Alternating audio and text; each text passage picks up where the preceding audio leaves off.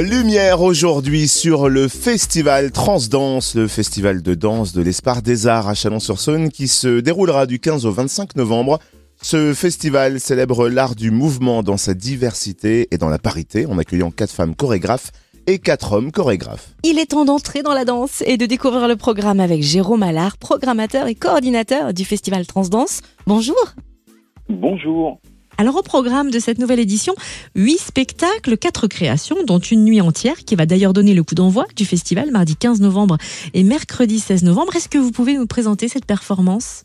Ah, tout à fait, performance euh, déjà euh, inhabituelle par euh, la manière dont elle mettra le public en jeu, puisque du coup ce sera un espace circulaire, comme une petite arène en somme, qui encerclera quoi finalement les deux protagonistes qui sont donc Tatiana Julien, qui en est la créatrice, et Anna Gaillotti, qui est danseuse et co-créatrice du coup du, du, spectacle avec Tatiana. Donc c'est vraiment l'espace du corps de ces deux protagonistes comme aussi une sorte de grande connivence évidemment euh, entre elles, mais aussi euh, une forme de lutte euh, du coup entre ces deux personnalités assez radicales.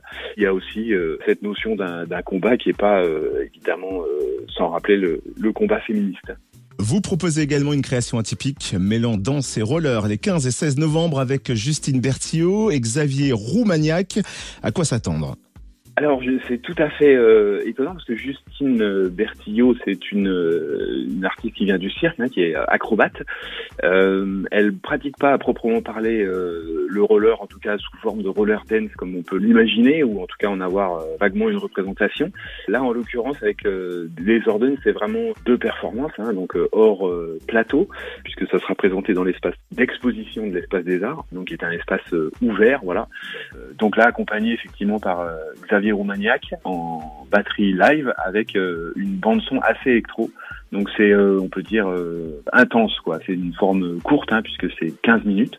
C'est vraiment un ne pas rater parce que voilà, Justine, c'est il y a quelque chose d'engagé et d'enragé quoi dans ce qu'elle fait. Et notez aussi que le festival Transdanse va accueillir le chorégraphe Marco da Silva Ferreira vendredi 18 novembre au Grand Espace de l'Espace des Arts. Il présentera Carcasse, articulé autour de danses urbaines mariées à d'autres danses, lesquelles?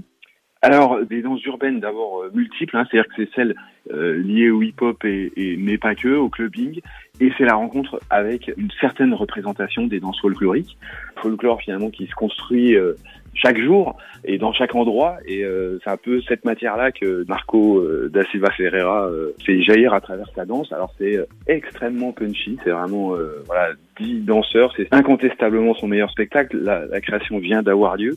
Ça va être extrêmement électrique et revigorant, je dirais. On peut aussi s'attarder sur deux autres rendez-vous du festival Transdanse, le tir sacré Samedi 19 novembre, une création originale de la comédienne Marine Collard. Et le même jour, le 19 novembre, donc, un spectacle mêlant danse et boxe, cette fois-ci à la Maison des Sports de Chalon-sur-Saône.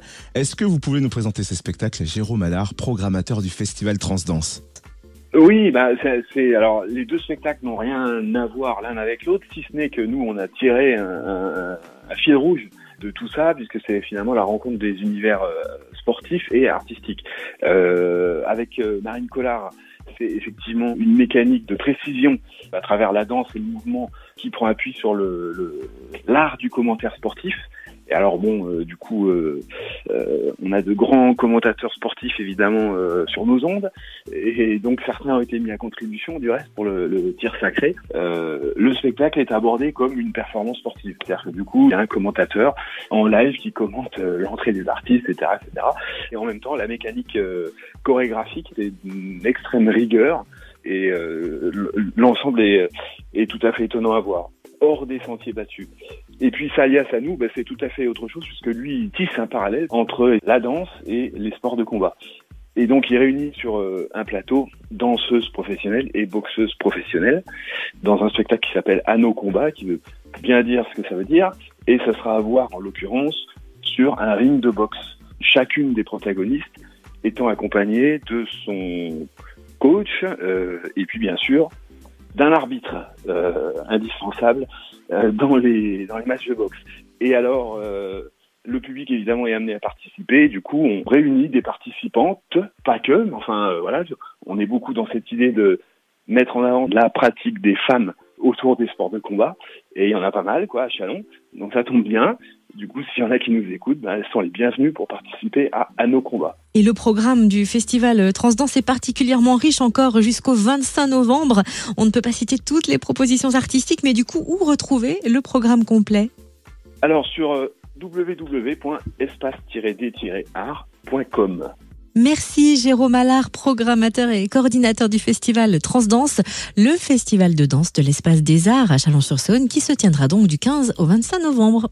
Merci beaucoup.